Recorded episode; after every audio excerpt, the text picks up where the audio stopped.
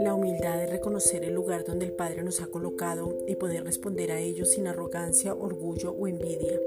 La humildad es un regalo de la gracia. Gracias Padre por ese regalo. La gracia es una persona que se llama Jesucristo. Primera de Pedro 5:5. Estamos sentados en lugares celestiales con Cristo y desde ahí oramos, pero en la tierra manifestamos y reflejamos tu gloria. Efesios 2:6. Te pedimos, Padre, que nos muestres el corazón a cada uno y dejar todo orgullo y poder ser eficaces en todo en el nombre de Jesucristo. Primera de Pedro 5:5. Padre, en el nombre de Jesucristo te pedimos que podamos colocar orden a nuestras vidas, de la misma manera que tú ordenaste todas las cosas para que hubiera expansión, que nosotros podamos ordenarnos, establecernos y poder tener una estructura en lo que hagamos. Génesis 1.3.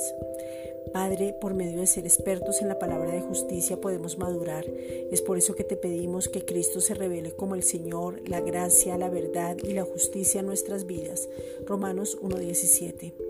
Necesitamos tener un evangelio balanceado, sin mezclas, donde se manifieste tu poder. Romanos 1.16. Saber quiénes somos, a quién le pertenecemos, tener claro el nuevo pacto, conocer la autoridad, no tener temor porque tu amor se nos manifiesta. Primera de Juan 4.17. Y desde ahí poder predicar y enseñar la palabra de gracia y la justicia claramente. Segunda de Corintios 3.6.